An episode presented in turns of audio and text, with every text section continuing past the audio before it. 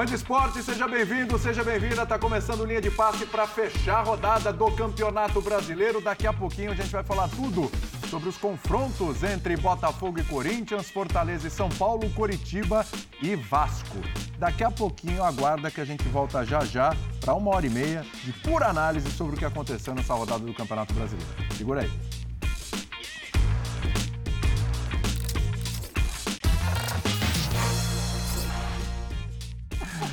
Band Esporte, seja bem-vindo, seja bem-vinda ao Linha de Passe Pé de Passagem, mais uma rodada do Campeonato Brasileiro. Rapaz, e aquele que estava 100% permanece 100%, líder sim. O Botafogo passeou diante do Corinthians. 3 a 0, implacável Botafogo, Tiquinho Soares artilheiro do Campeonato Brasileiro, cinco gols. Meteu gol hoje de novo e o Corinthians, é, o Corinthians tá na zona do rebaixamento. É a mesma pontuação, o mesmo número de gols marcados, de gols sofridos, saldo de gols, evidentemente, que o Cuiabá. Né? Então tá ali com a pontuação e todos os critérios de rebaixado nesse momento o Corinthians. Empate do Vasco com o Curitiba fora de casa, 1 a 1 e também vamos falar desse empate do São Paulo contra o Fortaleza, também fora de casa, 0 a 0 Se ficou um gosto bom para o São Paulo, porque o Fortaleza fora de casa, se podia ter sido melhor, tudo isso a partir de agora. Com o Paulo Calçade, com o Jean Oddi, também com o André Kifuri e o Rodrigo Bueno. Paulo Calçade. A gente estava falando ontem, quem para o Palmeiras, né? A pergunta hoje é quem para o Botafogo. É. 3 a 0 Tem o Palmeiras e tem Fora o Botafogo. Baile. Só que o Botafogo está na frente. Olá, boa noite. Cinco vitórias, 15 pontos, ele tem a melhor defesa do campeonato, quatro gols, junto com o Fortaleza. Então a defesa é fundamental. Mas não é só a defesa. Essa solidez dá segurança para o time, a solidez defensiva é, dá confiança com essas conquistas, com esses pontos. Então você vê um outro Botafogo. E o Botafogo conseguiu levar o Corinthians para o tabuleiro do jogo que ele queria levar. Exato. Primeiro que fez uma, tipo, o resultado de uma bola parada, que o Corinthians todas entram, e no caso do Botafogo elas são muito bem feitas. E é bom lembrar que no período, desde o Vessone até colocou isso, nosso colega lá do meu timão, é, ele lembrou bem ele, que desde o Corinthians foi jogar, ganhou 3x1 do Botafogo no início do ano passado, no isso. brasileiro. Primeira rodada do brasileiro. O Luiz Castro. do William, né? É, isso. O Luiz Castro ainda é o treinador do Botafogo. O Corinthians teve cinco treinadores. Então o que acontece? Hoje o Botafogo começa a exibir, isso é muito legal, é, o estadual foi um degrau que não deixou isso tão claro, mas o brasileiro ele continuou subindo e escalando no brasileiro. E geralmente você escala no estadual para se esborrachar no brasileiro. O Botafogo fez diferente. Isso é um ponto bem bacana. O que, que acontece? O Botafogo faz esse gol na bola parada. De, no segundo tempo, continua com posse superior ao Corinthians, joga no campo do Corinthians, organizado. O Botafogo joga com intenção você sabe exatamente o que ele está querendo fazer, onde ele está querendo pegar o Corinthians. Então ele tem amplitude, ele tem, ele troca passes e ele consegue jogar. No segundo tempo, esse lance que a gente está vendo, ele recua, traz o Corinthians para o jogo que ele deseja jogar também, e aí faz, tem um pênalti no contra-ataque e um outro gol no segundo. Ele dominou as ações estrategicamente falando, ele escolheu o que fazer, como fazer Exato. E ele ganhou do Corinthians assim. Exatamente. Então, méritos totais para o Botafogo, que cresce de confiança. Acho que é um momento especial. Luiz Castro mesmo disse, tem muita coisa para melhorar, mas este início é magnífico. Ele ganhou de Flamengo, ganhou de Atlético, seriam concorrentes. Sim. Corinthians não é concorrente, ganhou mas... Ganhou de São Paulo, não? Ganhou de São Paulo. Então, não há o que dizer, porque este começo, você olha para a tabela, você fala, poxa, Legal, hein? Começa com São Paulo, com Atlético, com Flamengo, com Corinthians. Pô, me dá um, né? Aquele pessoal que Sim. vai lutar para não cair. E ele pegou e fez a feira com todos esses grandes.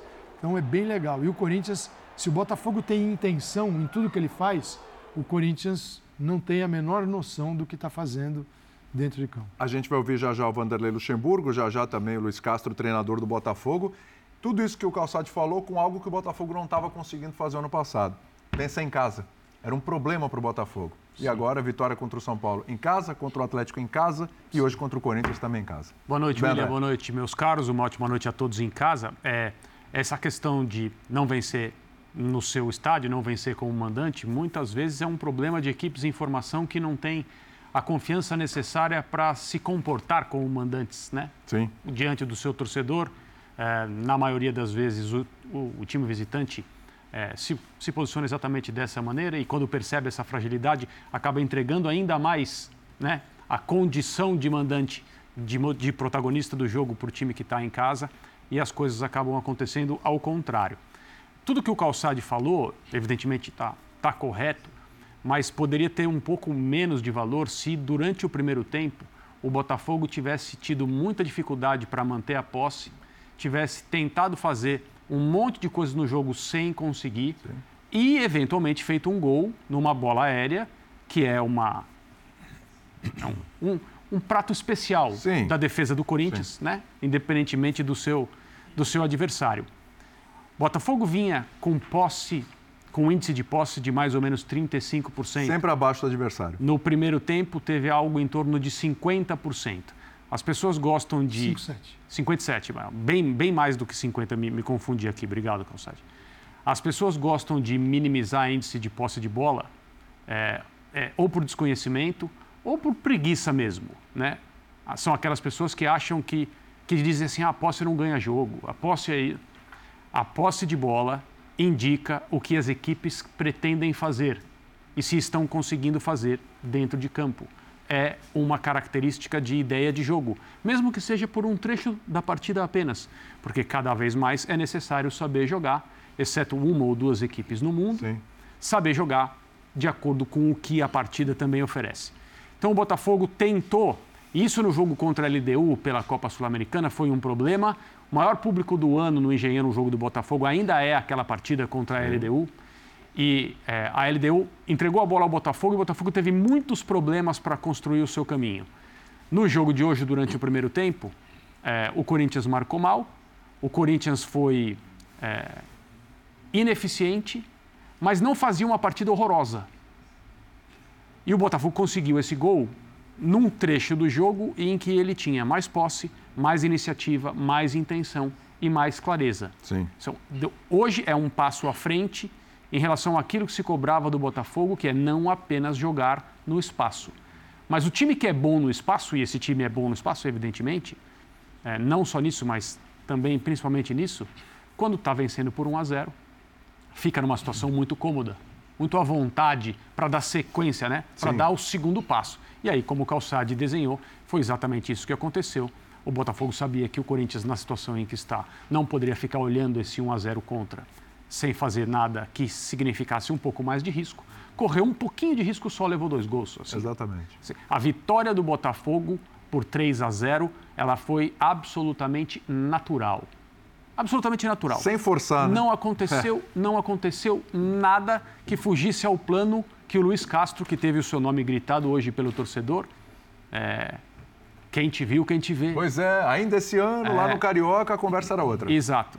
E só para lembrar, naquele dia que o Corinthians foi ao, Engenhão e venceu por 3 a 1 o Castro era o técnico. Exatamente. Ou ele continua sendo técnico, o time já deu vários passos à frente. Hoje foi uma vitória, como eu disse, absolutamente natural e normal de um bom trabalho contra um trabalho muito ruim. E aí eu não estou fazendo uma crítica ao técnico do Corinthians hoje. Eu estou fazendo uma crítica ao Corinthians, que em quatro rodadas teve quatro técnicos diferentes. Não dá para imaginar algo distinto do que aconteceu na noite de hoje. Um time absolutamente entregue ao seu adversário. É bom lembrar que a diferença foi de três gols, aquela vitória no ano passado, e hoje a gente pode falar de diferença de pontuação. São 11 pontos de diferença entre o líder Botafogo e hoje o Corinthians. A realidade do momento é brigar contra o rebaixamento. Essa é a realidade. Na pontuação ali, na tabela, é isso. Tem quatro pontos, é a mesma pontuação do Cuiabá, que está ali na zona do rebaixamento.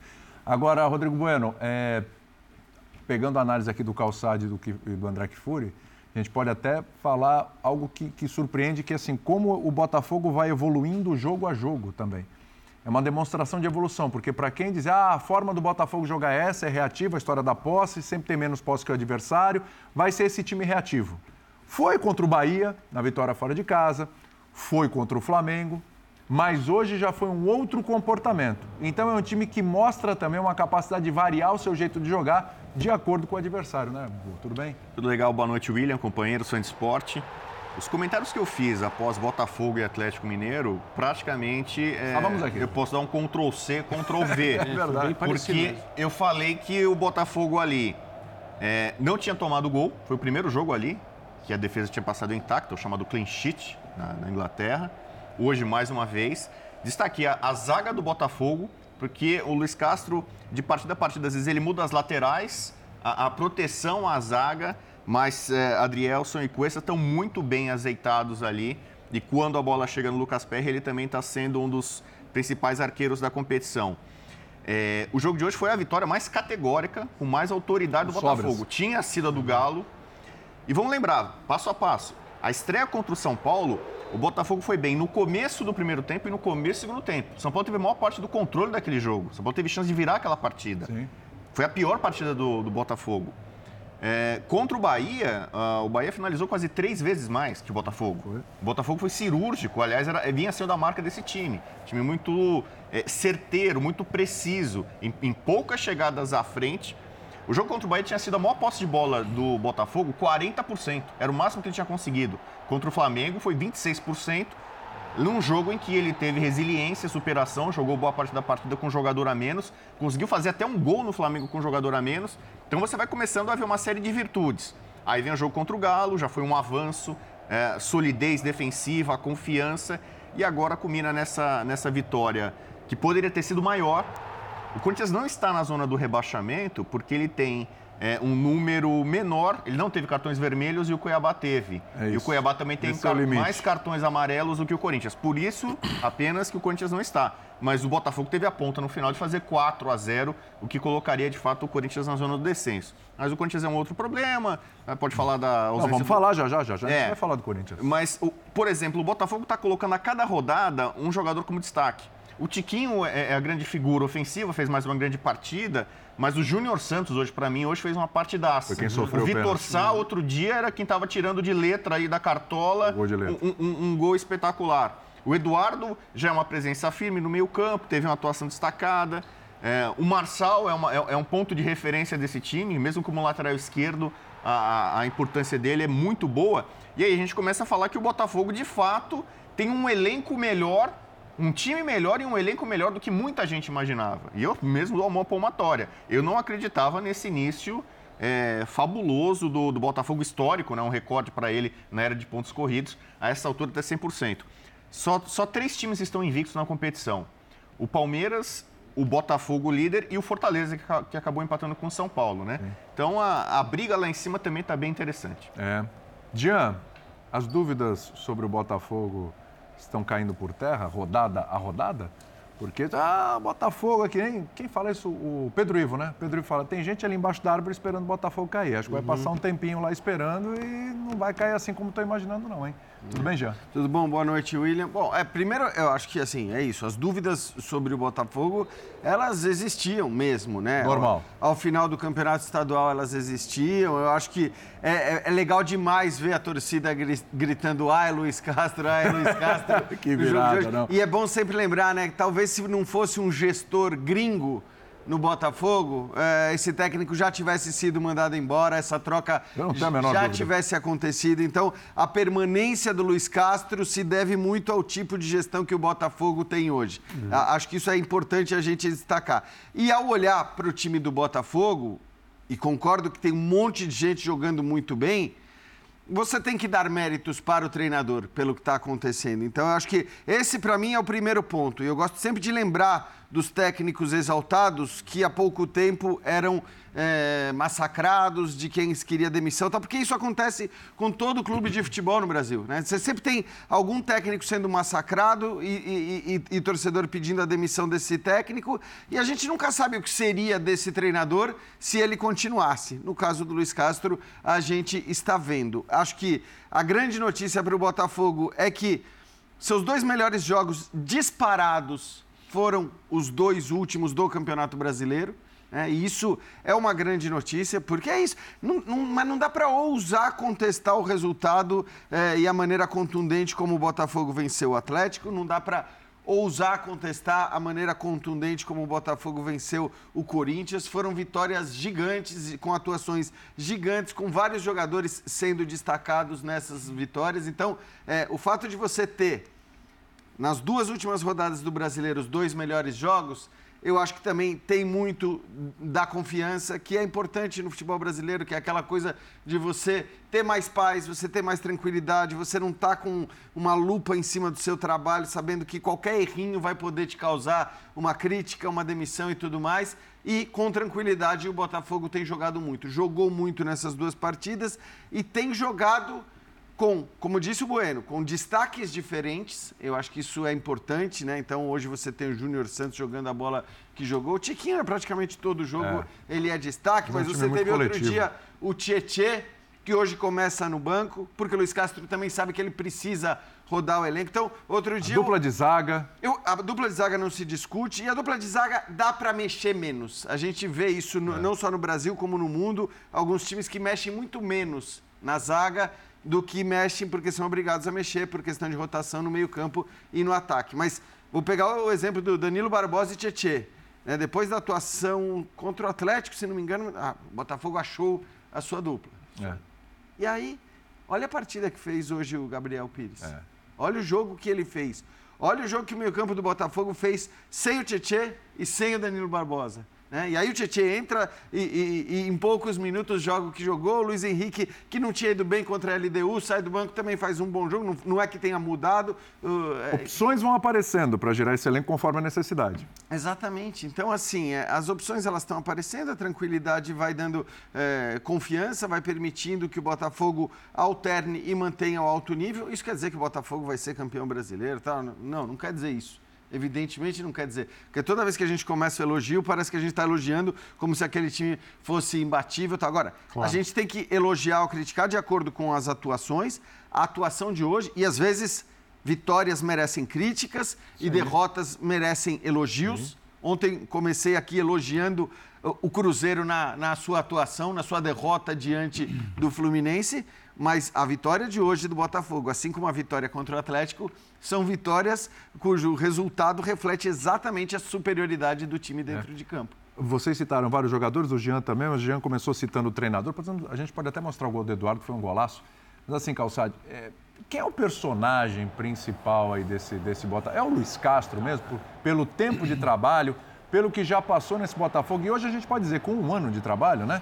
É, esse time aí é o time do Luiz Castro. Não é o treinador que chegou outro dia, teve que aproveitar quem estava no elenco, dar um jeito, etc. Não, é um time que ele pôde planejar e pensar é. e, e, opinar nas contratações e fazer do jeito dele. A gente no Brasil fala de recortes dos campeonatos. Sim. Recorte. Isso aqui é um recorte. Já adora. Quem tem uma, algo consistente para mostrar desde 2020 é o Palmeiras. Isso. Os outros todos estão oscilando, batendo lá em cima, alguns muito alto, exemplo o Flamengo, e lá embaixo.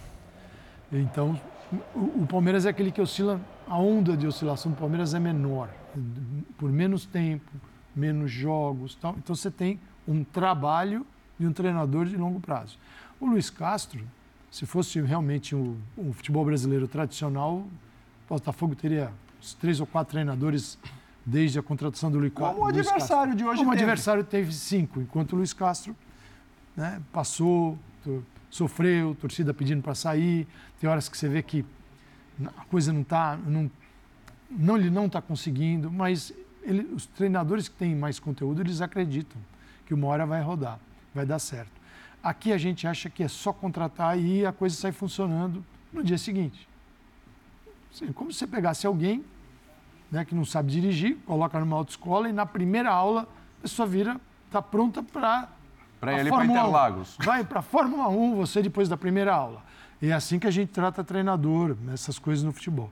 E o Botafogo é legal, porque ele é uma prova viva, neste momento, neste recorde do campeonato, que algo foi feito de bom. Algo, e precisa de um tempo. Precisa de um tempo. Então, assim, se o torcedor corintiano, olhando para o outro lado, acha que chegou o Luxemburgo para ganhar alguma coisa esse ano, conversa é outra. Está é, iludido. Está iludido. Dizer, o, no momento, eu vejo, li, se livre o quanto antes de Copa do Brasil, de Libertadores e invista no brasileiro, com este time para acontecer isso. Por quê? Porque o Titanic também era gigante e afundou. Era maravilhoso, o Titanic. Times grandes, mas não tem time para cair. Existe uma. Times, às vezes você não tem nomes de jogadores, jogadores para cair, mas tem situação de queda. de times grandes. Times grandes são tão pesados que quando eles estatelam, às vezes não conseguem sair mais. Então, hoje, depois de cinco rodadas, esse é o foco. Não tem outro. Porque se ele continuar acreditando, torcedor, que vai disputar o título brasileiro, que vai ganhar a Libertadores não. ou a Copa do Brasil, é uma viagem numa piscina de maionese. Não é a realidade. O que vai acontecer a partir de julho, a partir do dia 3, quando abrir a janela, não sei. Porque o Duílio Monteiro Alves vai sair em dezembro e ele vai querer deixar o Corinthians rebaixado ou não. Pode ser que o trabalho continue, pode ser que piore. Então, ele também pode cê, gastar cê, o dinheiro que o Corinthians não tem. dessa forma, Calçado? O Corinthians de hoje é um, é um, é um candidato a, a, a, frequentar essa zona, é, não sai mais desse, desse local onde ele está na tabela? Porque não consegue, não tem tempo para trabalhar. Cê, Luiz Castro, a gente está falando de mais de um mais ano. Mais de um ano. Dentro desse marasmo que é o futebol brasileiro. Isso. Então, você leva muito mais tempo para ter aderência no trabalho, né, que é para as coisas funcionarem. Então, você tem o Botafogo. Se olhava isso no jogo, era nítido. Botafogo se posicionando no centro do campo com as dificuldades que já são notadas de construir, e diante do Corinthians construía. Uma bola do Corinthians chegava no Rony, ele de costas, ele tocava de lado, não consegue girar e sair. O gol, a bola que sai, é o, é o pênalti, né? Ou é o gol? O que pênalti sai, é do Júnior Moraes. Que o, o Tietê atrai todo o time do Corinthians para o meio de campo e tira a bola da pressão e está vazio lá atrás. Isso é um volante que sabe jogar de costas, que sabe... É o terceiro gol, não é isso? É o isso. terceiro gol. É. Que sabe executar. O Corinthians não tem isso. O Corinthians não tem um meia. O Renato Augusto é um time, seu Renato é outro. Os meninos estão entrando e é, é difícil porque você tem que usar os garotos e ao mesmo tempo eles entram só na fria. Não é um garoto que entra na boa. Que você põe aqui no o, o Abel, vai lá e põe um garoto no Palmeiras. Pô, legal. Responsabilidade gigante. É que entra Mas com a responsabilidade entra, de resolver já. Você entra num time que está ganhando. O garoto entra no Wesley, entrou lá no segundo tempo é, entra um time que está perdendo. E a, e a, coisa mais maluca então, no Corinthians... a chance é essa, da coisa, vida. A coisa mais maluca no Corinthians, André, é que assim, é, você tem jogadores de peso, experientes, cascudos, aquele clichê né, do, do, futebol que você imagina que vai funcionar no momento desse. E está acontecendo justamente o contrário no Corinthians. Alguns desses jogadores estão indo para o banco para que os meninos entrem, para dar um fôlego novo, para, enfim, o Luxemburgo está tentando, para tentar resolver algo que parece estar tá muito difícil de resolver. As palavras do Cássio recentemente, elas podem ser lidas como alertas para isso aí, né? Não dá para ficar trocando de técnico toda hora. Hoje ele chamou é, o time ainda dentro do campo logo depois é. do apito final. E, e, pelo que consta, foi uma atuação bastante enérgica do goleiro do Corinthians ali.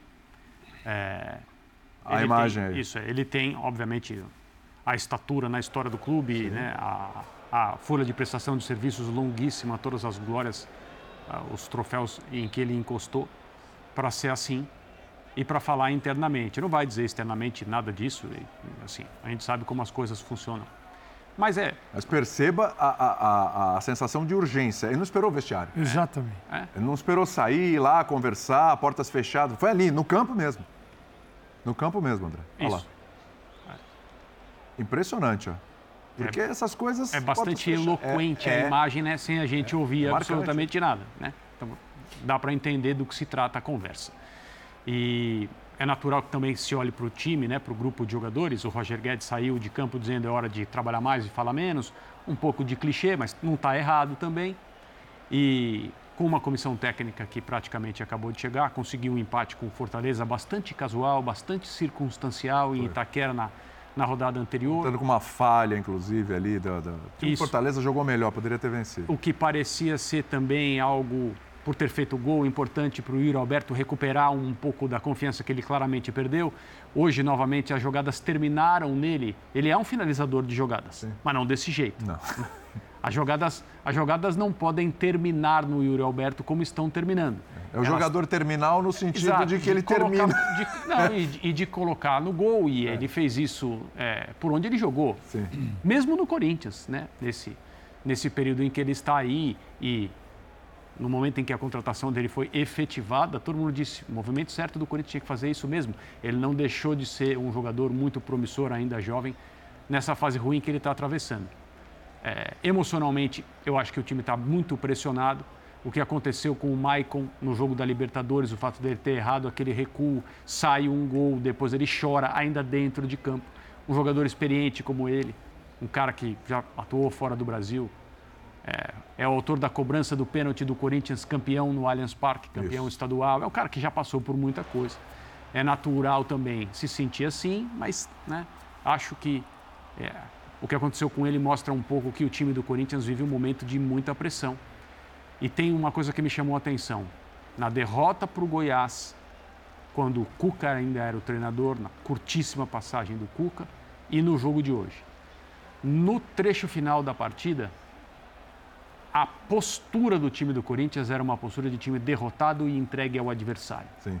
Os jogadores sabendo que não há nada para ser feito. Não há o que, o que possa mudar esse panorama esse, e esse na é o noite de hoje. Do alerta. Isso. Do alerta. Exato. Então, é, foi, foi um time entregue.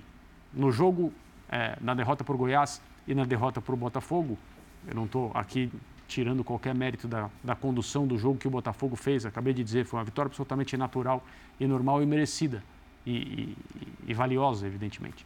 Mas o Corinthians terminou essas duas partidas absolutamente entregue ao seu adversário. De forma melancólica. E, e assim, Tem aí, o Luxemburgo, Calçado, vamos, vamos ver? ouvir, porque ele é um personagem importante. Vamos ver se ele vai falar de jogo, se ele vai, né? Vamos lá. É, eu acho que vai. jogo nós não jogamos bem, é normal. Posso chegar aqui e falar, jogamos bem. Né? Vou fazer uma análise junto com os jogadores a partir de amanhã. Temos já um jogo domingo, importante. Quarta-feira, outro jogo importante. Na outra semana, outro jogo importante. E uma análise de que você falou de. Daquilo que você imaginava da dificuldade Não, eu, eu, eu sempre imagino. Não, mas a realidade é que se mostra agora foram três jogos e um ponto só, né? É isso? Comigo sim. Eu vou chegar lá onde você, onde vou chegar lá. Né? Então, é, é, é, a minha realidade é que nós não temos como mudar o grupo até julho, não vamos mudar. Esse grupo é o nosso grupo. E é uma análise interna que vamos fazer para eles entenderem o que, que nós estamos fazendo aqui e como é que nós vamos sair daqui. É isso. A análise, ela sempre no sentido interno. E tudo que está acontecendo, nós estamos, olha, com certeza absorvendo. Positivo e negativo. Tem coisas positivas, tem coisas negativas. Perdemos o jogo de três, mas aconteceram coisas positivas. O R chegou, o, o Barleta é Christian, né? Eu acho que é Christian, mas o pessoal chama de Barleta, de Cristo, né? O Barleta chegou, mostrou que já pode chegar também. Então acontece é, algumas coisas boas. O, o Pedro no jogo passado, o, o, Felipe que está aí chegando também como atacante. Então a gente vai fazendo as coisas acontecerem. E as derrotas é que elas são complicadas porque elas não ajudam muito, né? Elas, aí a, a, derrota faz o seguinte, a pergunta se nós ganhássemos hoje, poxa, Luxa, você botou a meninada, tá, tá assim, né? Ganhamos o jogo. Então a derrota muda bastante. Mas eu não posso me, me impressionar com ela. Fico chateado, jogadores também têm que estar chateados e pensar no próximo jogo e saber que algumas coisas boas aconteceram, coisas também que não eram para acontecer aconteceram, mas é uma análise interna. Obrigado. Luxa, boa noite, Bruno Castanha.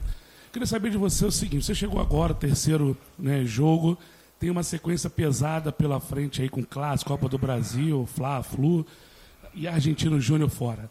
Como fazer né, para esse time evoluir sendo que são pouquíssimas sessões de treinamento e essa sequência, como eu falei, cara, tão pesada. É tudo que o jogador de futebol tem que querer, rapaz.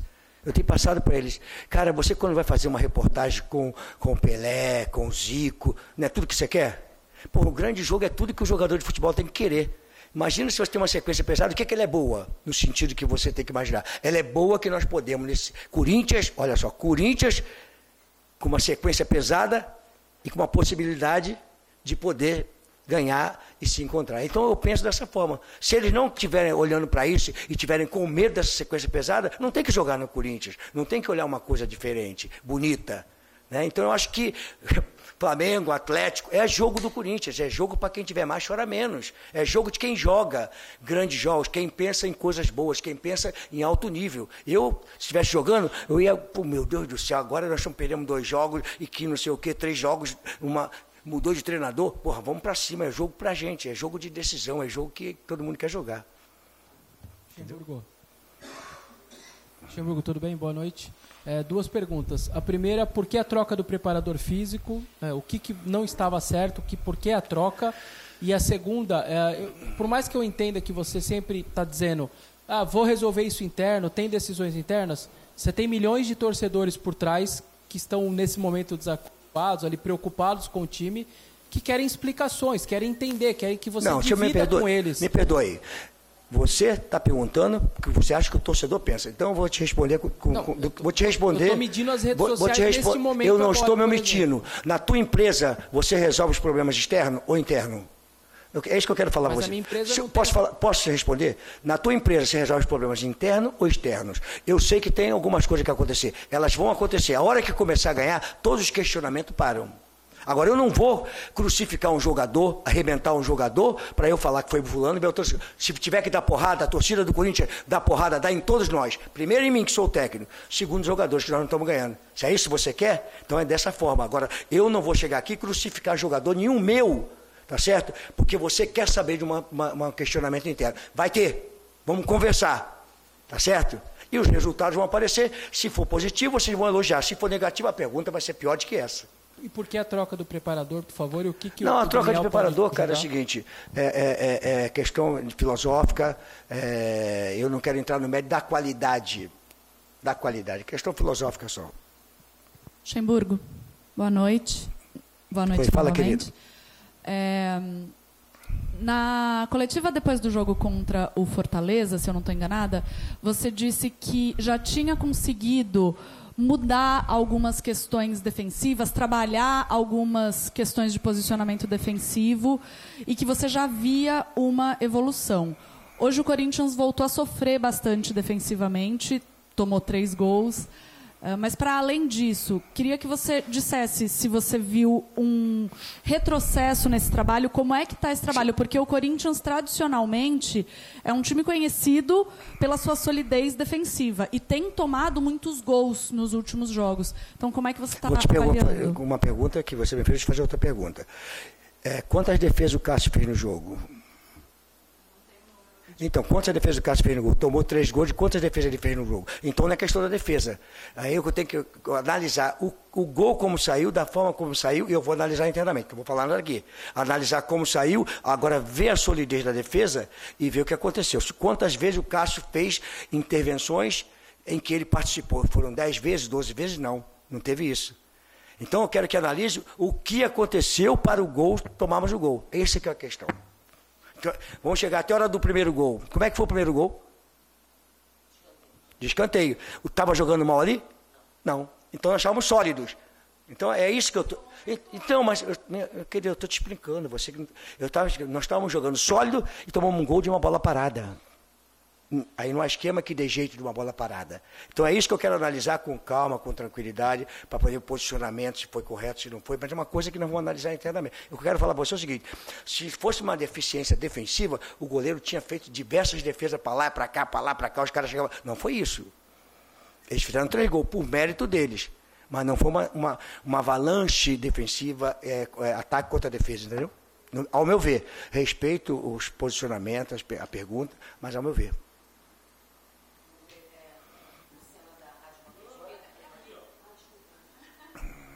Tudo bem? Oi, Lúcia, tudo bem? Então, te perguntar, na verdade, perguntar já afirmando, né, que você é um dos principais técnicos da história do futebol brasileiro, super ultra vencedor. Só que em 2010 eu lembro de uma declaração sua, numa entrevista, falando o seguinte: que se fosse só para acho que no Flamengo, estava no Flamengo na época. Se fosse só para botar time para jogar, você não trabalharia mais, porque você estava muito afim de olhar para a questão da estrutura, né, do planejamento, do clube, de uma forma mais estrutural do que propriamente do campo e bola. Eu queria saber como é que está a sua motivação hoje para o campo e bola, para os treinamentos, se é diferente de como daquela sua fase nos anos 90 até, digamos, 2004, quando você foi campeão com o Santos e foi a sua última vez campeão brasileiro. Se teve alguma mudança ou se é, não, se é a mesma coisa? vou deixar essa passar, não vou te responder não. Me perdoe, cara. É porque senão você vai entrar em experiência, em modernidade, e não dá para eu falar sobre tudo isso aqui. Mudanças aconteceram, muitas mudanças aconteceram, e eu acompanhei todas elas, só que eu discordo de algumas, concordo com umas e não concordo com outras. Mas e vamos entrar no médio, isso é muito tempo, é, seria um debate um, um, pouco mais caloroso, um pouco mais. A motivação, eu estou com ela apontada para o céu, já viu? Ah, não, então não queira ver, não, cara. Aqui, Lucia, Luciana Zogabi da Rádio Roquete Pinto. A gente sabe que no futebol a questão né, da motivação, da, da, da, confiança, né? E isso a gente pôde ver no, no, próprio Botafogo, que vem motivado, vem confiante, vem aí de vitórias em sequência. Por outro lado, o Corinthians vem num momento difícil, como você mesmo falou. A gente sabe que você está analisando internamente tudo mais, mas e a parte positiva? O que, que você poderia tirar de você falou que viu coisas positivas mesmo com a derrota de 3 a 0. O que de positivo você acha que pode fazer virar essa chave para nesse momento aí à frente? Nós vamos virar. Da... Nós vamos virar trabalhando, é, entendendo os questionamentos, todos fazem parte. Deixa eu voltar só eh, respondendo a tua pergunta, né? E voltar no rapaz ali. Não é que eu estou me negando a responder. Não, eu entendi a tua pergunta. Só que você está falando de 2010 para 2023. E a maior discussão que tem nesse período todo, em cima da tua pergunta, é que se eu estou ultrapassado. É isso que você quis perguntar. Não, vou chegar lá, eu vou chegar lá. Você quis entender se eu estou ultrapassado ou não estou ultrapassado, se eu entender a modernidade, se eu entendi as coisas que aconteceram. Cara, e que eu estou extremamente, se eu não tivesse motivado, eu não estaria aqui respondendo a você. Eu estaria em casa com meus netos, com meus cachorros, eu não estaria aqui. Eu estou motivado. Então, cara, nós estamos em 2010, nós estamos em 2023. Tá certo? Então, muita coisa aconteceu, muitas coisas aconteceram. Eu entendi sua pergunta. Ela está muito relacionada a 2010 para 2023. Se eu estou ainda motivado, estou com vontade de dar treino. Cara, preste bem atenção. Hoje, vocês enaltecem os assistentes, porque eles dão treinamento que o técnico não precisa mais dar. Será que comigo é diferente? Eu descobri isso lá atrás, em que meus assistentes davam treino. Será que comigo é diferente o assistente da, tec, da treino? Não é diferente. Os assistentes hoje participam ativamente, como é no voleibol. Encosta no tec, fala uma coisinha na orelha, fala outra na orelha, você pega uma solução ali, pega outra. É, por que, que eu, não posso deixar os caras trabalharem e observar outras coisas? É isso que eu quero falar. Uma evolução em que o treinador, o Alex Pego, ficava até sexta-feira dentro do, do, do, do, da sala dele, quem dava até era o Morinho, era o outro, era o outro, era o outro português, eles davam treinador. Então, é, Cara, então é isso que eu quero falar para você. Não existe diferença. É que as coisas vão acontecendo e você vai trazendo mais pessoas que podem participar do treinamento, podem fazer a coisa. Você está sozinho, podia ter um cara segurando esse negócio para você aí. Não é verdade? Então, é isso que eu quero falar. Não estou brigando, não estou fazendo nada pelo não estou brigando, não. Estou respondendo uma boa. Só que eu acho que é, é, são coisas desnecessárias, como se você não estivesse acompanhando a evolução. Eu tenho acompanhado e muito a evolução que está acontecendo no futebol. Você sabia que o campo de futebol aumentou 16 metros? Aumentou. O campo de futebol aumentou 16 metros e 30, 16 metros e 50. Aumentou, sabia disso? 110, quanto que é? E aumentou 16 metros, sabia disso? É. Mas essa é a evolução do futebol, cara, que as pessoas não querem entender. O que, é que aumentou 16 metros? Que a bola hoje sai do goleiro para o zagueiro lá da, da, da linha de gol da área até a linha de gol são 16 metros. Então esse campo aumentou 16 metros e a marcação deixou de ser compactada. E as pessoas nunca viram ninguém falar que o campo aumentou 16 metros porque o goleiro hoje sai da linha do gol e atrai o time adversário para ali e aumenta o gol, aumenta o campo. Então fica muito mais fácil você sair de trás jogando com o goleiro que é o 12 segundo jogou. Essa é uma evolução que a FIFA deu como lei de tirar a bola, já pode sair de dentro da área e não mais de fora da área. Então o que acontece isso? O campo aumentou. Não aumentou na, na 108, 105 por 68, aumentou dentro do campo de jogo. Aquilo que você tinha de deixar a bola sair da área, não sai mais. O que, é que o adversário faz? Atrai você até a marcação lá em cima e sai jogando com um campo largo, maior, 16 metros e 50. Então isso é uma modernidade. Né? A ocupação de espaço, os jogadores têm que ocupar o espaço mais rápido do que antigamente. É preciso que eles tenham uma intensidade maior dentro do campo de jogo de futebol. Agora, esquema tático, eu não vejo se é 4-1-4-1, 4-1-4-1, se torna um 4-3-3 dentro do próprio jogo. Entendeu? É, Lúcia, boa noite. É, Lucas Joseno, do Cenário MT. É, você, de diversas entrevistas de jogadores que já treinaram com você, já falaram da questão motivacional. E eu queria saber como é que você procura fazer para motivar os jogadores do Corinthians a conseguir virar essa chave. Oi? Então, Desculpa. Muitos jogadores que já passaram por você falam muito da questão motivacional da sua preleção, de como você motiva os jogadores. E eu queria saber como é que você vai fazer para conseguir motivar os jogadores né, e conseguir virar essa chave hoje que o, o Corinthians vem vivendo. Só nós mesmo, não tem jeito, cara. E a gente vai conseguir. A gente está detectando as coisas que estão acontecendo. Com certeza tem acontecido muitas coisas positivas e negativas. Nesse momento se vê muito mais negativa, tem que ver algumas coisas positivas. Mas nós temos que virar a chave. Não tem como ser diferente. Ou nós viramos, ou então não tem jeito, cara. Mas nós vamos virar a chave. com trabalho, com equilíbrio, com seriedade, mantendo o equilíbrio, mantendo os pés no chão, saber onde é que tá, estão as coisas acontecendo, não discuti-las externamente, com todo respeito a vocês todos, essa pergunta aqui. Por quê? Porque externamente só traz confusão, cara. Então vamos discutir internamente e mostrar que nós estamos evoluindo. Não tem outra maneira de ser. Né? Ah, discutir porque fulano Beltrano errou, e aí, no jogo seguinte perdeu? Não adiantou nada, tem que resolver internamente para poder ganhar. Aí, ah, pô, nós hoje fomos diferentes. Aí vai a coisa, vamos...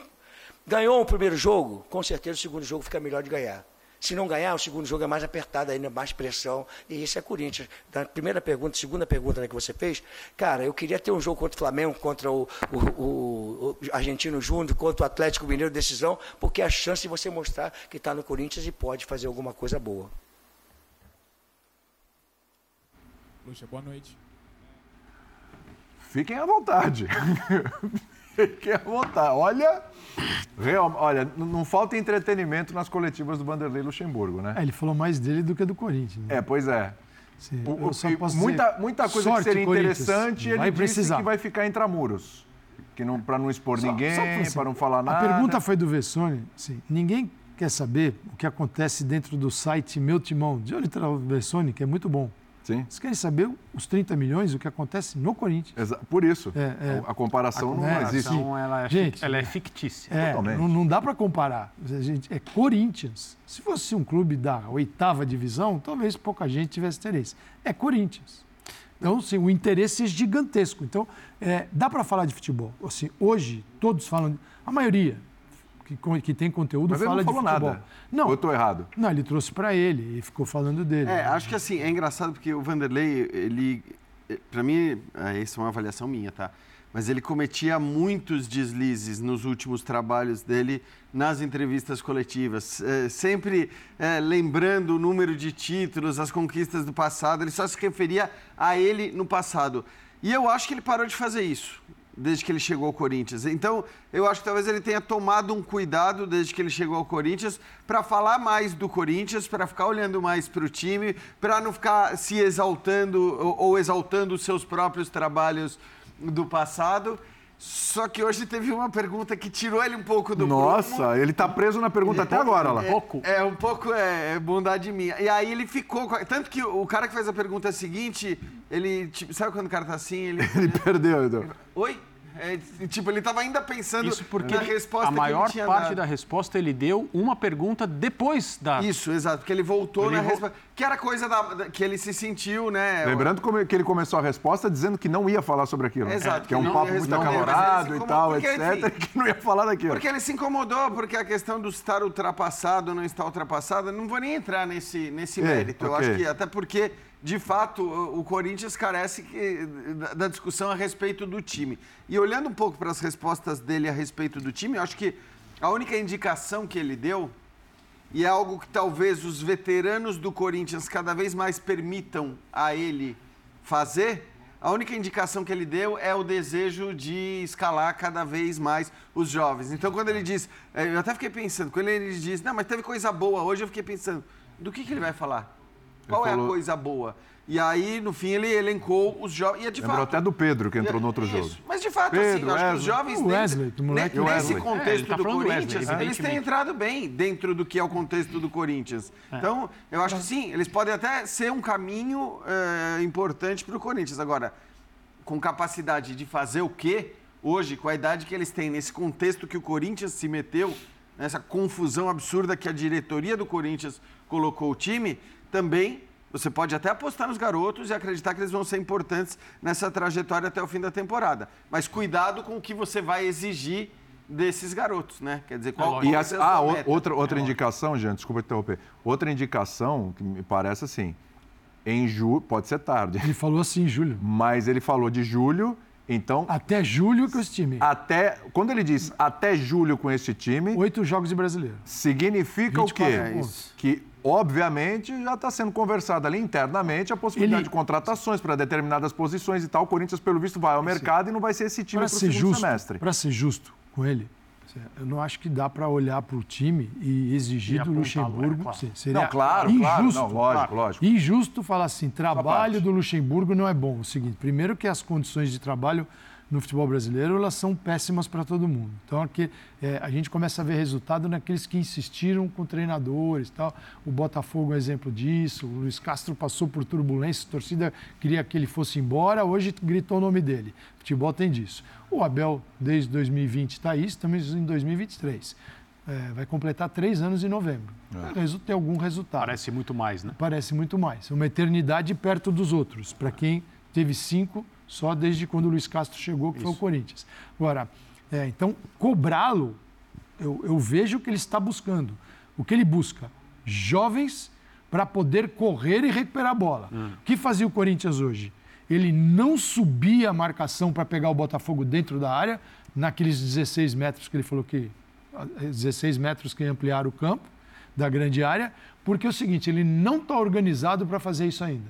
Quando ele sobe, com o Yuri Alberto e com o, o Roger Guedes, o que, que, vai acontecer? O Botafogo sairia jogando, já livraria dois jogadores do Corinthians e um passe quebraria a linha e chegaria no Cássio. O que, que ele faz? O Corinthians vem marcar no bloco médio, no, na altura do meio de campo, que é onde ele pode estar mais compactado, a defesa não está tão adiantada. Quando ele teve que adiantar a defesa, que está tomando 1 a 0 no segundo tempo, tomou um, um contra-ataque, virou um pênalti, tomou outro, virou um gol. Então, assim, é claríssimo. O que ele pode fazer? Ele está colocando os jovens para tentar minimizar isso. Então, para ser justo com ele, Sim. não dá para colocar a responsabilidade desta tragédia na, na, na, na, conta dele. Na conta dele. Está na conta Agora, da diretoria. É, acho que ninguém. Isso aí, isso aí ninguém, não, não, não, mas é só para é, ficar, é, porque se, é. fica o bombardeio é, o que ele está fazendo inicialmente é o papel de diretor de futebol. Quando ele saiu para conversar com as organizadas, a única pessoa que podia é sair é lá de dentro não é era diretoria escudo. nem jogador. Ele vai. Ali ele diz: ele também não é trouxa. Eu vou resolver esse problema para vocês.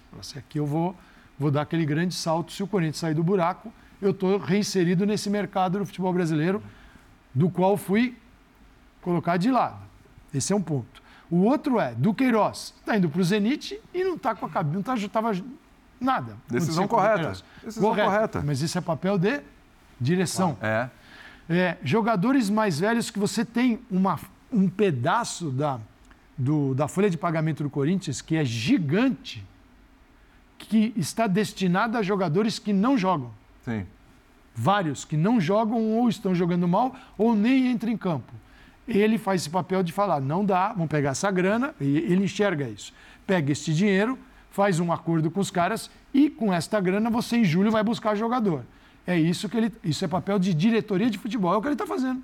Mas é isso. Isso prova. Mas até a e... chegada do Luxemburgo, quantas vezes a gente ouviu do William? Então, mas isso... Coletiva, ou depois do jogo, e tá aí agora. William, isso Sumiu. prova que o, o, departamento profissional de futebol no Corinthians é o das mulheres. Ah, o sim. departamento amador abrange a base Sim. e o futebol dito profissional. Sim. Isso é claríssimo. Sim. Porque é, uma, assim, é um negócio que, se você deixar na mão deles, eles vão piorar o Corinthians. É capaz de chegarem mais cinco jogadores com 38, 37 anos de idade. Verdade. Então, tá chegando o ter... preparador físico, o Copertino saiu da Arábia. Exatamente. Quando o Luxemburgo assinou o contrato com o Corinthians, ele veio sozinho. Ele acertou sozinho é, e, e virou esse escudo. Né? Me parece ele está transformando cada pergunta num cavalo de batalha. É. Desde, a, desde a apresentação, já resgatando é. a fase dele, passando por CPI, a saída da seleção brasileira, coisa que era desnecessária para o momento, para a discussão, mas ele mesmo está tá, tá resgatando isso. É, se sente, acho que talvez magoado com as críticas todas que, receberam, que ele recebeu nos últimos anos. E ele está sempre dando uma resposta, né? É, e, e, o campo fica um pouco de lado, né? Ainda mais agora o campo nas respostas fica, fica um pouco de lado ele está de fato trabalhando como, como manager. Né? O, o, Melo vai voltar agora num, num, num, posto, acho que um pouco superior ali na preparação física. É, ele está assumindo o Corinthians e eu acho que isso só depõe ainda mais contra o Duílio. Para muita gente faz uma administração terrível e, e, e, o término entregando o Corinthians nas mãos do, do Luxemburgo para tomar todo tipo de decisão. É, uma delas aparentemente boa para o Corinthians, que é o aproveitamento da base. Né? O Vitor Pereira fez isso com os miúdos, com algum certo sucesso, no momento que o Corinthians estava muito esfacelado e, e conseguiu avançar o Corinthians, sobretudo na Libertadores, de forma surpreendente, Foi. aproveitando a base. Né, o Luxemburgo está tendo que fazer isso. No jogo de hoje, o Cássio quase não termina a partida, sentiu uma pancada no joelho. O Fábio Santos é a mesma coisa, né, para falar desses veteranos do Corinthians. que, que a gente está vendo que a preparação física está um pouco complicada. O Barleta ele tinha escanteado, que foi um reforço, foi um destaque do Campeonato Paulista. O Corinthians contratou, aparentemente era um bom nome. É, hoje entrou no segundo tempo aí meio que uma fogueira já, mas tava, não tinha sido nem relacionado na outra partida. Ele está muito no tentativa e erro.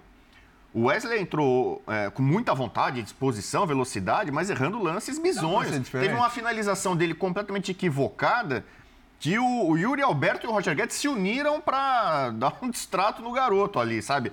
Cara, tal. Mas tentativa e, você vê... e erro tá errado, porque o São Paulo é... também tá com tentativa e erro no Flamengo. E é, e é a questão do comando. Essa cena bastante forte do, do Cássio ali comandando né, uma roda, ali, uma, uma conversa Sim. entre os jogadores. Eu lembro no final do ano passado, Corinthians vice-campeão na Copa do Brasil, terminando ali meio que em alta, né? Por muito pouco não foi campeão. O Cássio deu uma entrevista muito otimista para 2023. Uhum. É, o Vitor Pereira ainda não tinha oficialmente saído do Corinthians. E ele apostando, olha, a gente mostrou muita evolução nesse ano, o caminho foi, foi bem traçado, o trabalho está sendo bem feito. Para 2023, é bem possível que a gente vai brigar pelos títulos que faltaram o agora. O Juliano disse aqui nessa mesa no Bola da Vez, talvez o fã de esportes não saiba. É a mesma mesa lá é do outro lado. A mesa, né? Mas nessa mesa, não no linha, mas no Bola da Vez, ele disse que o Corinthians ganharia títulos em 2023. Não tá apenas, tá bem difícil de acreditar não, não nisso apenas agora. E assim, é importante quando um jogador falar isso, porque né, o media training e aquela, aquela tensão de dizer algo publicamente que possa te perseguir ao longo do ano e depois as pessoas venham te cobrar, Sim. faz com que muitas declarações sejam essa, é, a gente vai fazer o nosso melhor e variações sobre esse tema. Então, eu aplaudi quando ele falou, bom, se ele está confiante a esse respeito e ele vive o dia a dia, evidentemente, então, que bom, as coisas estão caminhando bem. O, o Fagner Mas também aqui, né? É, claramente é, não é assim, né? Demonizou, satanizou o Vitor Pereira com uma impressão de o seguinte: com ele era um inferno. A partir de agora, há uma paz absoluta no, no elenco corintiano. É, vai ser vitória atrás de vitória, tá tudo tranquilo, e tudo bem. foram é, dois mas, é então, mas sabe o, que me, o, que me, o que me faz refletir já há algum tempo? Que o Vitor Pereira, no fundo, tinha razão com algumas coisas. E que o Corinthians vai acabar tendo que fazer forçosamente ele, ele tinha. com o Luxemburgo o que ele é, já deveria ter feito ele, na época do Vitor Pereira. E ele sabia que, que não seria feito. Repaginar esse time. Não, ele falava isso, da questão física, da questão claro, de, é, né? é, da idade dos jogadores. Renovação de elenco, e, de idade. Ele cansou de falar porque, isso. Porque assim, a idade, é, independente do Vale, tem um jogador, primeiro volante, Pejerano, tem 41, 41 anos de idade. Né? 41, 41 anos de idade. E ele joga barbaridade. Então, assim, a gente precisa tomar cuidado com a idade. O que é, porque não dá para decretar que a idade, é, os, os 32 de um jogador pode ser o 41 do outro, porque o cara para aos 32. Então, a idade neste Corinthians gera comportamentos que são incompatíveis com esta fase. Por exemplo, o jogo de hoje mostrou isso. O Luxemburgo segura um pouco a equipe para marcar, para não dar muito espaço entre o Cássio e a linha de defesa, para ela correr, para ela correr menos para trás. Quando ela tem que correr muito para trás, porque o time foi para cima do Botafogo e o Botafogo permitiu isso, tinha 1 a 0 no placar e sabia que este é um drama do Corinthians, o Botafogo fez dois gols assim. Então, estrategicamente, o Botafogo lidou com o adversário por, por conhecê-lo muito bem, claro. em detalhes, como todos conhecem, não é nenhum mistério, né, André? Então, é, o Luxemburgo, ele tem que lidar com isso. E, e o Vitor Pereira sabia disso. E ele, porque o modelo do Vitor Pereira era um modelo, de, a ideia, a concepção adaptada ao Corinthians. Para ser Vitor Pereira, teria que reformular o Corinthians. Por isso que ele foi. E os jogadores comemoraram. Mas o bom trabalho do Vitor Pereira no Brasil foi no Corinthians que ele não botava fé e quis deixar. No Flamengo, que ele tinha certeza ganharia títulos, foi o pior trabalho dele. E assim é o futebol. O, o, é. Os números com, com, e sem Renato Augusto são é, alarmantes. É, mas... Corinthians, nesse ano, com Renato Augusto, fez 11 partidas, não perdeu nenhuma. Sem o Renato Augusto, são 12 partidas, perdeu 8. Aproveitamento de 22% do Renato Augusto. Mas já, esse já é um desfalque, já de longa data e ainda não, não, não, é tão cedo e que E quando voltar, né, Bobo? Você não pode tirar tudo do cara. Fausto Vera fez falta hoje. Muita hoje, falta. Quase dá para falar já em Fausto Vera dependência também, não só Renato Augusto dependência. E é bom lembrar, domingo tem simplesmente o São Paulo jogando em Itaquera. Na arena. Então, o, o, Luxemburgo conseguiu fazer uma espécie de pacto com a torcida do Corinthians, com as organizadas ali, para, olha, vamos ter um pouco de paz, 10 jogos e paciência. Perde o jogo pela primeira vez para o São Paulo em Itaquera. Olha o tamanho é, do buraco. E o Corinthians, consequentemente, entrando na zona do rebaixamento. Sim. Efetivamente. E com o Atlético Mas, Mineiro pela frente semana que vem, Copa é, do Brasil. A primeira vez que o São Paulo venceu o Palmeiras no Allianz, o Luxemburgo era o técnico. Diniz era o técnico de São Paulo, o Luxemburgo era o técnico. Uhum. Ele vai ficar com essa, com essa pecha, com essa mancha, imagina, se ele perde para o São Paulo pela primeira vez em Itaquera em casa, né? Exato. Então, é, é até nisso, né, esse clássico ganha um peso absurdo. A gente vai ouvir o Luiz Castro. Você quer completar aí, Jean? Não, só a única coisa que eu ia falar é que, assim, essas declarações, a prova de que o Campeonato Brasileiro é absolutamente imprevisível e, e, e não adianta a gente querer, durante os campeonatos estaduais, imaginar quem vai ou não brigar por alguma coisa, é o que está acontecendo. Então, você vê que os próprios jogadores, quando o Juliano vem aqui e fala vamos ganhar títulos, quando o Fagner tem toda essa confiança, e esses caras estão ali, quer dizer, eu acho que eles não se submeteriam ao ridículo de falar isso e de repente o time ter que brigar contra o, o rebaixamento. Então, assim, é que eles provavelmente acreditam ou acreditavam nisso. E aí você começa um campeonato brasileiro do jeito que esse começou.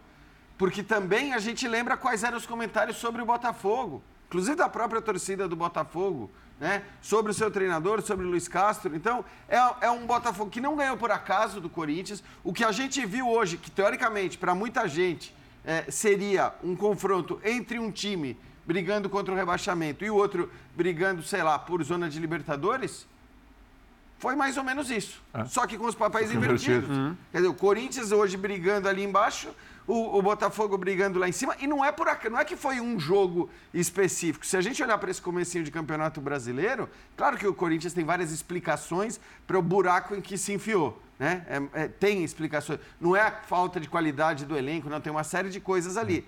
Mas o fato é que é isso. Por isso que a gente tem que sempre esperar eu brinco, as 10 rodadas iniciais do Campeonato Brasileiro antes de querer começar a fazer ranking sobre tá quem vai brigar. desse caminho já, hein? É. O Luiz Castro falou após mais uma vitória do Botafogo líder. Vamos lá. Um, podemos justificar com várias respostas.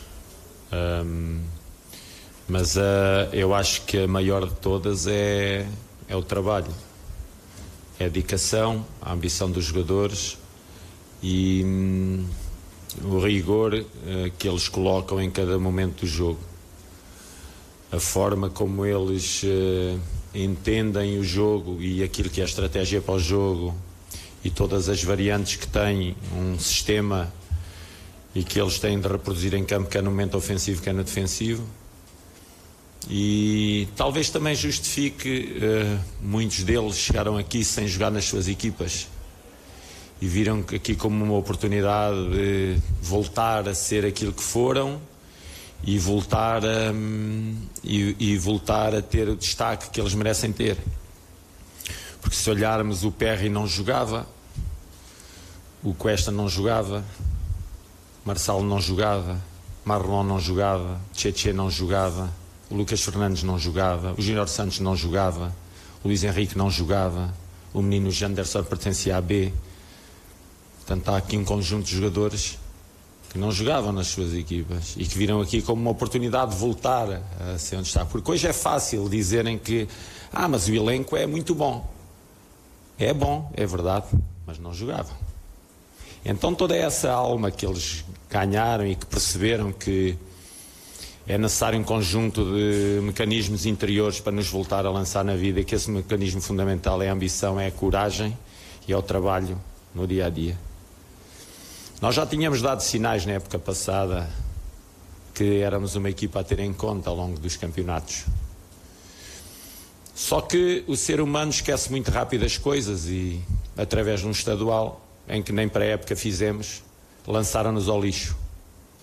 Mexeram com a dignidade de pessoas que são pessoas, que sentem e que se sentiram muito agredidas em determinados momentos. Tentaram dizer que nós éramos lixo, tentarmos dizer que nós éramos o, o, último do último seres humanos, a nível daquilo que era o entendimento do futebol. E este momento diz-nos que o tempo é precioso e é muito mais precioso do que as palavras. E o tempo encarrega-se por algumas pessoas no sítio. Não é preciso nós dizermos nada. Vamos continuar o trabalho, vamos seguir humildes e vamos fazer aquilo que é obrigação, eu, de um treinador, que é fazer a torcida feliz, fazer os meus jogadores felizes fazer a administração feliz. É para isso que existem os treinadores.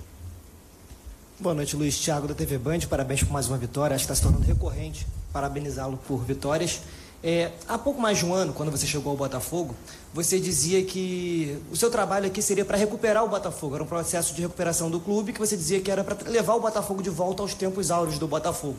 Hoje, da forma como o Botafogo está, invicto, 100% de aproveitamento, líder do Campeonato Brasileiro, há 10 anos não acontecia. O Botafogo está de volta ao lugar que ele deveria estar? Era esse tipo de sucesso que você procurava?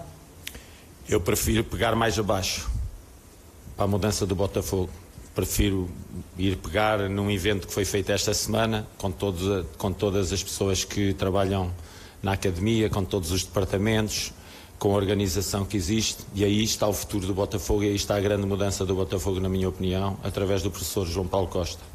E com todo o staff que ele tem à volta dele para fazer emergir uma academia que tem qualidade, só que, na minha opinião, precisa de percorrer caminhos que o levem a um patamar de excelência para poder servir um, um, clube que é de excelência, um clube que é tradicional, que é um clube que tem muito prestígio.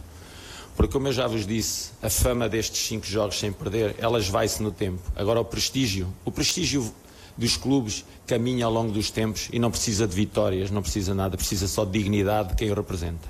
E aquilo que mais preocupou para colocar o Botafogo na posição que está hoje foi a dignidade que nós devíamos ter sempre que nos apresentávamos em palco e esse, fomos sempre dignos. Trabalhámos sempre muito, muito, muito. Mesmo na hora da derrota. Não quer dizer que não se trabalhe. A derrota é só uma derrota. Só que a derrota muitas vezes apaga toda a dignidade que nós levamos a campo. E há pessoas que não são honestas intelectualmente e põem em causa o ser humano nesses momentos. E então o Botafogo realmente dá de volta, mas é pela sua pelo seu prestígio ao longo dos tempos, fica mais vivo com as vitórias. Só por isso. Não é pelos resultados. Tudo bem, Luiz. Posso fazer duas? A gente Três. já faz. A gente já sempre faz duas em uma. A primeira em relação ao time, assim, chegando nesse momento agora e nessa sequência de resultados positivos, o quanto que você já vê e observa, talvez algo que para você já era muito nítido há muito tempo, mas que né, a gente vai percebendo aos poucos, que esse time parece que de fato não tem um time titular, assim, um time só. Sabe? Acho que é um dos times que a gente vê a verdade de ser um elenco. Posso interrompê-la? Claro. É isso mesmo. Não há um time titular. Por muito que queiram dizer quem é o titular da posição 8, da 10, da 6, não há. O Tchê e o Marlon podem desenvolver a 6, o Carlos Eduardo e o Tchê podem desenvolver a 8 ou a 10, o Gabi pode desenvolvê-la com o outro, com o Raí a, a, posição 8. Não há, para mim não há. Ah, agora acabaram de dizer, ah, o Cuesta não pode o próximo jogo, vai outro. Vamos dizer que é a mesma coisa. Não é a mesma coisa. São diferentes, mas não é a mesma coisa porque são jogadores diferentes. Emprestam ao jogo coisas diferentes. Mas na minha, para mim, para o treinador, não há. É, e acredito que isso se tenha se vinha, venha se evidenciando muito nos últimos jogos. A gente vê um jogo contra a LDU, por exemplo, um jogo super importante e era um meio de campo diferente, mas aí o ataque não que parece que era o titular não estava no último jogo. Você acha que nesse momento tá... Muito bem, tá aí o Luiz Castro. É. É, palavras fortes não, ali também, hein? Não, é, não são só palavras fortes, é, é uma conversa é. sobre futebol, sobre, sobre vivência, sobre respeito, né? As conversas anteriores a gente deixa de lado. É verdade. Quem assistiu às duas coletivas pode tirar alguma coisa, né? É, uma bem diferente da outra. Enfim. E o São Paulo, hein, Rodrigo Bueno? 0 a 0 com Fortaleza fora de casa. É, eu imagino que empatar com, com este Fortaleza fora de casa seja um bom resultado. O torcedor de São Paulo ficou feliz? Olha, inicialmente acho que muitos São Paulinos assinariam um empate com Fortaleza fora de casa, mas. Não é... só São Paulinos, outros clubes também. né? Então, mas no caso do São Paulo, acho que talvez mais que outros. É... Só que o, o, jogo se apresentou de uma forma é, até positiva para o São Paulo. São Paulo teve boa parte do controle do jogo, teve mais posse. É... no primeiro tempo, São Paulo já teve ali uma ou outra chance, embora a mais clara tenha sido do Fortaleza, uma cabeçada do Guilherme no travessão mas Caleri teve oportunidade, né? O São Paulo estava é, bem compacto, é um time que é aguerrido, luta, compete. São Paulo fez isso mais uma vez, apesar de uma escalação mista. O Dorival, certamente pensando no jogo contra o Corinthians em Itaquera, e depois tem um jogo fora de casa também contra o Esporte pela Copa do Brasil, é, digamos, preservou algumas peças. Principalmente a defesa, né? Principalmente a defesa, né? O Alan Franco jogou com o jogo com o Diego Costa, o Patrick na lateral esquerda, é, o, o, Gabriel Neves, né? Gabi, né? Que tem Agora é ganhado é muito espaço com ele, começou no banco de reservas, Luciano também. É, e o São Paulo teve, durante alguns minutos, um jogador a mais. E ali no segundo tempo, São Paulo começou a apertar, estava muito perto do empate. O Rodrigo Nestor perdeu uma chance na cara do gol. Né, o Kozlinski, né? É, o, Fortaleza também tinha várias baixas, né? Muitos jogadores fora, Sim. Benevenuto, né? E o, Fernando Miguel fora, né? O Kozlinski, Kozlinski fez uma boa defesa em chute na cara do Rodrigo Nestor e pouco depois o Rodrigo Nestor vai ser expulso. Né? Eu até acho que as duas expulsões foram tanto quanto exageradas. É bom lembrar poderia... que foram dois jogadores expulsos no jogo, para quem não viu, um do Fortaleza e do o Os Brits. O Brits, Brits primeiro, e o Rodrigo Nestor. 62 e o Nestor 71. O Brits ele, ele, levanta um pouco o braço e pega na, na cabeça do Caleri, né? Como o Caleri apanha. Aí, então vira e mexe ele tá no é isso Era o segundo amarelo é, e acho que por isso ele acabou tendo mais ou menos o mesmo critério com o Rodrigo Nestor. Teve uma trocação ali, trocação de fato ali, né? Uns golpes ali, uns socos. E o Rodrigo Nestor foi expulso. Mas e a é partir um critério dali... ridículo, né, Bueno? Vamos falar claramente. Para mim, o critério é ridículo. Assim, o negócio, as duas expulsões para mim não eram para acontecer. Agora, a do São Paulo, realmente a do Nestor é um negócio inacreditável. Assim. E ele está fora do jogo contra o Corinthians. É só a compensação. É só, desculpa, só um parênteses, porque eu acho que assim, vou sempre defender isso. Aí, a, a, consequência de uma expulsão, ela é muito grave para o jogo, para o jogo seguinte, ela é muito grave. Então, é, a, a não utilização do VAR a não utilização do VAR é, na expulsão, ainda que motivada por um segundo cartão amarelo, para mim não, não, faz sentido. Assim. Uhum. Se você pode usar o VAR para revisar um cartão vermelho direto, você deveria poder usar o VAR para revisar não qualquer cartão amarelo, mas, mas um cartão segundo, amarelo que, que é, gera uma expulsão. Porque realmente, eu acho que assim, o árbitro hoje foi muito mal nas duas expulsões mas especialmente na do jogador do São Paulo. Não, o Rodrigo Nestor não chega a, a, a tocar no rosto, né? Exato. Do, do não, não, cai não, com aquela cena clássica, cai com a mão no rosto tal. Isso de fato não aconteceu. Dorival continua invicto, desde que assumiu, são três vitórias e três empates. E esse foi o melhor de todos os empates. Porque o São Paulo não jogou bem contra o Curitiba, fora empatou. Não jogou bem, foi muito mal contra o Tolima, empatou pela Sul-Americana.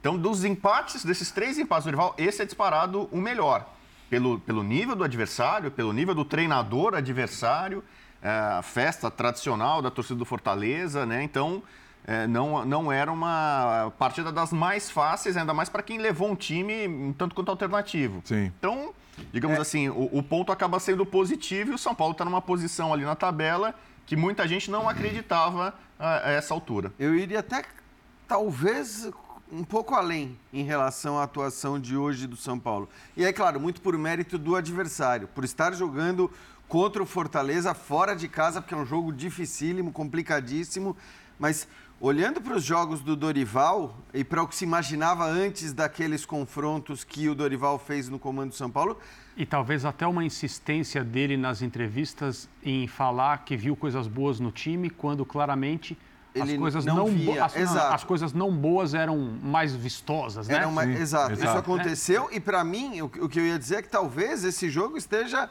talvez seja o melhor entre os jogos do São Paulo do Dorival. Por exemplo, pegar, você vai pegar a vitória sobre o América, com aquela quantidade de gols. Com o Rafael melhor em campo. Cara, aquilo, aquilo acho... ali não foi. O jogo de hoje do São Paulo contra o Fortaleza foi melhor do que o jogo contra o América. Apesar do jogo contra o América ter terminado 3 a 0 não. e o de hoje ter terminado 0 a 0 foi melhor. A atuação foi melhor. Então, assim, eu acho que isso... Contra o Inter, a, a, vitória foi mais segura. O, o, São Paulo teve um domínio foi amplo. Foi mais segura do que contra é. o América. Mas também não foi uma vitória de um São Paulo que, que, que amassou, que... Então, assim, eu acho que pela dificuldade do, do jogo hoje, pelo, pelo grau pelo nível do adversário jogando na sua casa, talvez a avaliação na, na, na, relação, o que se espera desse jogo e o que o São Paulo fez, Talvez o de hoje seja o melhor e eu acho que é sempre melhor para o time, sobretudo um time que tem um técnico novo, que o último jogo tenha sido o melhor. Sim. Porque se o melhor jogo foi o primeiro, foi a estreia, você vai falar, pô, foi uma coisa meio aleatória da, do encaixe daquele jogo, de algo, sei lá, motivacional e tal. Então, é o que eu dizia sobre o Botafogo. para o Botafogo é muito legal que os, os, dois melhores jogos tenham sido justamente e indiscutivelmente os dois últimos. E eu acho que a atuação hoje do São Paulo contra o Fortaleza foi, pelo menos para mim, a mim surpreendeu. Também pelo, pelo, Não, pela e é, escalação. E é importantíssimo time. que o último jogo tenha sido melhor olhando o próximo jogo, né? Então, que é o Corinthians. Mas e o Dorival, o Dorival tem uma mudança, pode ser uma mudança de fase na vida de todo mundo dentro do São Paulo o jogo de domingo. São Paulo não venceu ainda no estádio do Corinthians. Sim. Não tem vitória lá desde a inauguração. É, acho que o São Paulo poucas vezes chegou com a possibilidade de ganhar o jogo. E o Dorival. Eu ia perguntar isso, Calçadinho. Dorival, é, eu sei, mas, já, mas, já, já sabe qual é a pergunta, né? Já sabe qual é a pergunta. Recentemente. Já houve essa pauta próxima. Já houve essa pauta, acho que três ou quatro vezes por quê? nos, mas nos por quê? últimos encontros. Tem um porquê. É. O Dorival mostrou hoje, vocês acabaram de elogiar, que ele já consegue manejar o elenco, ou não? Uhum. Consegue. Consegue. Hoje foi um exemplo e jogar disso. contra o adversário que ganhou do Fluminense. Isso. E lá. 4 a 2 O não Fluminense tomou também gol. mexido. Não tomou nenhum E o São Paulo não perdeu o jogo. É. Um adversário que só não ganhou em Itaquera do Corinthians porque uma falha, teve um choque ali na defesa É. e o Corinthians empatou o jogo. Uhum. É, então o Dorival, que chegou alguns dias antes do que o Luxemburgo, consegue manejar o elenco de São Paulo.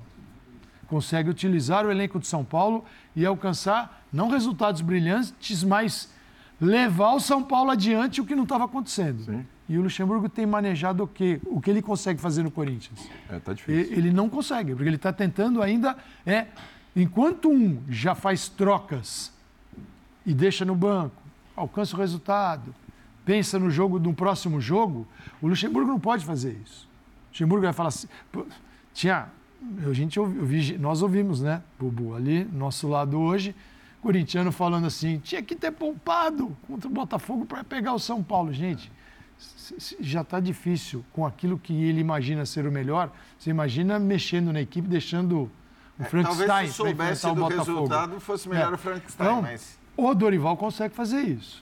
O Luxemburgo ainda, o Bubu falou que é tentativa e erro. É tentativa e erro primeiro porque Não Você- tem outro jeito. você vai tentar quando? É. Hoje é quinta-feira. Jogo domingo. Ele está no Rio de Janeiro. Isso. Ele tem que voltar para São Paulo. Na sexta-feira, ele, ele só tem é que recuperar mal. Sim. O, o Corinthians, para jogar no domingo, tem sexta e sábado. Então, ele não terá recuperação total de 100%. Ele vai ficar nos 8- 70%, 80% quem jogou na recuperação para o jogo de domingo. Onde o Dorival tem alguma vantagem Alguma ali, porque manejou. Embora a viagem também Embora volta do Nordeste para também... Gigante. Também é. Vai cobrar muito de São Paulo. Mas ele chega melhor. É- se vai ganhar o jogo ou não, não sei. Se o Luxemburgo vencer o jogo, opa, ele conseguiu aquilo que ele falou tanto na coletiva. Precisa jogar contra os grandes, uma vitória, muda a fase, a chave, a ficha. Não aguento mais ouvir chave e ficha, né? É um negócio. né? Pô, vamos falar, inventar outra coisa. Agora. E a mesma coisa do Dorival, embora o Dorival já esteja à frente dele. Ficha é mais a gente que usa. Chaves eles usam. Chave É. eles usam, porque a gente Fichas usava cara a cara. Será que o ele não está arrependido de não ter dispensado ou rebaixado, entre aspas, o Lázaro um pouco antes de ter pegado o Dorival? O Dorival estava na praça, estava no mercado. Inclusive, tem esse bar pingando. domingo, isso vai vir à tona. Eles ele não perdeu quiseram. São Paulo, ali para se o isso. São Eles não Paulo vencer o Corinthians domingo, Eles não quiseram. esse assunto virá à tona com Teve, certeza. teve uma informação de que é, fizeram uma análise n- quando houve a contratação do Cuca, Dorival ou Cuca. E o Dorival não foi bem, bem, bem visto no Corinthians, porque ele não é vibrante, não é sanguíneo, não é visceral, Ah, é? Não, não- não pula muito ali na beirada do campo, e que o Cuca era um cara mais enérgico, seria mais adequado. Sabe o que por, poderia por botar? isso que o Dorival não... De- No banco, o boneco depois- do posto. e E depois- fica assim, ele depois fica o- horas assim. boneco do posto. Depois houve também né, é, os elogios e as recomendações que a diretoria do Palmeiras fez para a diretoria corintiana a respeito do trabalho do Luxemburgo. Isso não, não é uma coisa que as pessoas dizem. Isso foi confirmado. É claro que há interlo- interlocução entre dirigentes de times rivais, trocam informações, etc. Mas É. O- é, o- é, eu acho que nós vamos poder revisitar esse momento mais para frente, ao longo do campeonato. E ente- parabéns ao Luiz Entender Castro, hein? isso melhor. Evidentemente, parabéns que- ao Luiz Castro. Que classe na coletiva. Aliás, Que- só- Falou de futebol, falou de futuro, falou do passado. é, distribuiu uma, né, com a maior classe sim, sim, umas sim. porradas aí. É porque ele podia estar num, numa vibração vingativa, né? Exato. Isso não faz parte da maneira de ser dele, pelo menos a maneira de ser pública, que é aquela que nós conhecemos. Então, é, eu digo, tem gente que tem diversos tipos diferentes de preconceitos, sim. etc. E, e é muito rápido ao dizer esse técnico não serve. A própria torcida do Botafogo rejeitou o Luiz Castro durante muito sim. tempo. E aí você não pode generalizar isso, mas havia manifestações muito claras nos estádios. É, num outro momento, porque havia muita pressa por parte de muita gente. Ah, chegou a era do investimento, chegou o John Testor, é uma nova, um novo momento. Então Era tem, só virar a chave. Temos virar que chave. ganhar de todo mundo. Agora as vitórias estão aparecendo e acontecendo com mérito, com sustentação, né? E um treinador que se mostra a cada dia certo para o trabalho que é preciso ser feito hoje no Botafogo, não só dentro de campo, mas quando representa o clube da maneira que ele fez hoje. O, o Marçal falou na saída de campo, só lembrar, né? Domingo, uh, o que acontecer pode respingar do lado do Corinthians. Dois lados. E também, de certa forma, ecoa lá no Flamengo um pouquinho, né? Se o Dorival ganhar do Corinthians e tal, dá uma, dá uma ecoadinha lá. Acho que... O negócio é o seguinte, o Marçal na saída do gramado, foi perguntado sobre essa história do esquema de aposta, de aliciamento de jogadores, etc. E veja só o que ele falou. É, triste, é triste porque, como você disse, acaba afetando o Campeonato Brasileiro, né? acaba tendo uma, uma visibilidade negativa. É, e é aquilo, é resumir como tristeza mesmo, porque está acontecendo com jogadores que não precisavam disso, né? É, isso passa muito pela, pelo caráter do jogador e que haja a punição necessária para eles e que é, outros que pensam ou que é, imaginam que poderiam fazer isso daí, que eles pensem duas vezes antes de fazer isso, porque é, primeiro a gente sabe que ser jogador de futebol é, é muito difícil, né? É, vocês que estão ligados diretamente com o futebol sabem quanto é difícil chegar no profissional, quanto é difícil você estar tá num clube grande da Série A. Uh, e você, depois de toda essa luta que você teve para chegar, você manchar por causa de um, de um esquema, é, eu acho que é ridículo. Eu espero que os jogadores é, respondam essas pessoas também que mandam mensagem. Acho que todos os jogadores receberam um certo tipo de convite, né? talvez uns não tão claro, outros é, deixado a entender. Com certeza. Então, que as pessoas possam responder à altura, entendeu? É, e também é, mostrar para a polícia ou para quem deve realmente essas pessoas que têm feito esse, esses convites, porque se faz para você e você diz não, é, com certeza ele está insistindo em mais outros quantos, né? É, e talvez um ou outro acaba dizendo sim, talvez por uma situação uh, menos boa no clube ou por um problema financeiro, porque o clube não está em dia, ou por qualquer motivo que seja. Né, acaba pensando nesse, nesse tipo de coisa. Espero que os jogadores não pensam realmente que esse, esses jogadores que foram pegos né, nesse tipo de, de esquema é, que sirvam de lição para outros né, e que a gente possa ter um, um, campeonato limpo, que é o mais importante. Meu caso, por exemplo, foi o ano passado contra o Flamengo, que eu tomo um, um cartão por reclamação, né? É, não me lembro nenhum lance, foi um, um, lance que eu tomei um cartão por reclamação e tal.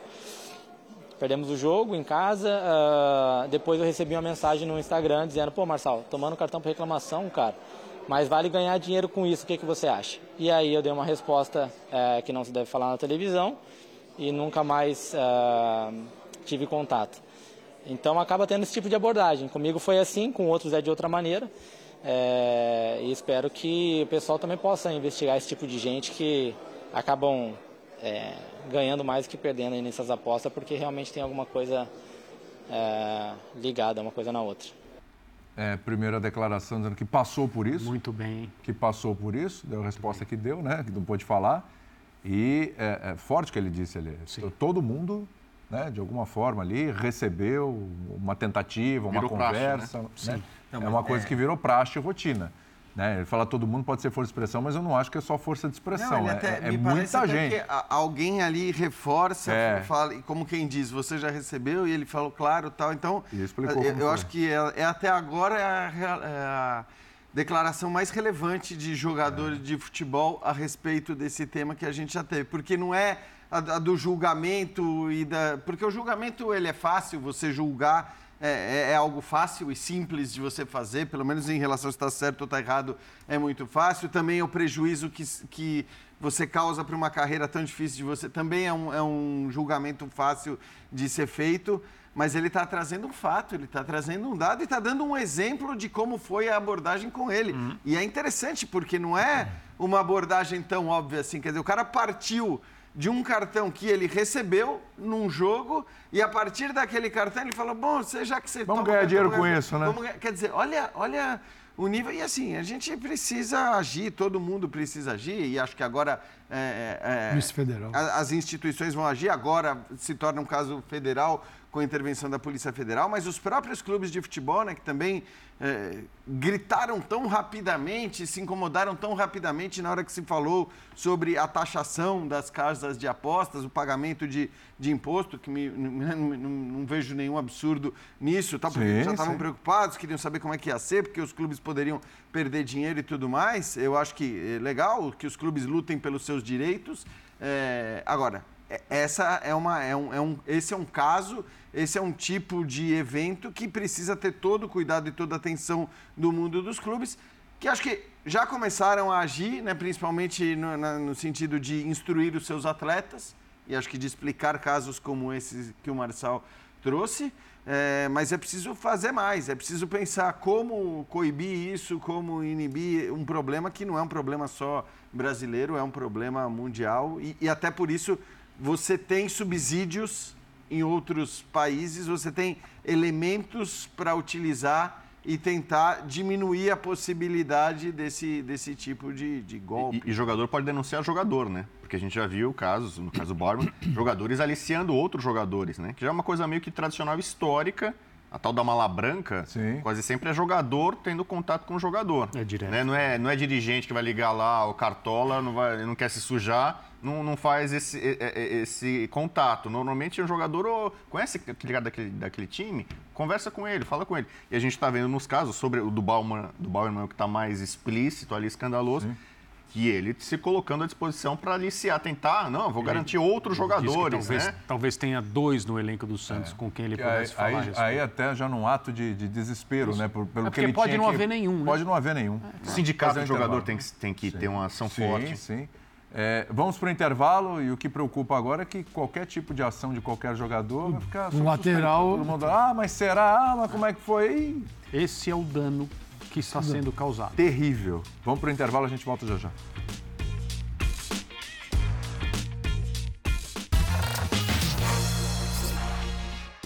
Ponto final do Linha de Passe. A gente volta neste final de semana. Até a próxima. Obrigado, Calçade. Tem a próxima. Amanhã tem? Amanhã não tem. Não, amanhã, não tem. tem. Hoje, é amanhã. Domingo, é amanhã. estarei domingo. Domingo? Bom programa pra você. Obrigado, Jean. sábado. Valeu, Graças. muito bem. Então tem pra todo mundo. Tem sábado. Prestar tem bem atenção domingo. Domingo eu te vejo. Prestar bem atenção. Aqui, né? Não... Aqui. Domingo vai ser... Tchau. Aqui, nessa mesa. Domingo vai ser pesado. Eu, um abraço. Eu no sábado e, como sempre, abraço.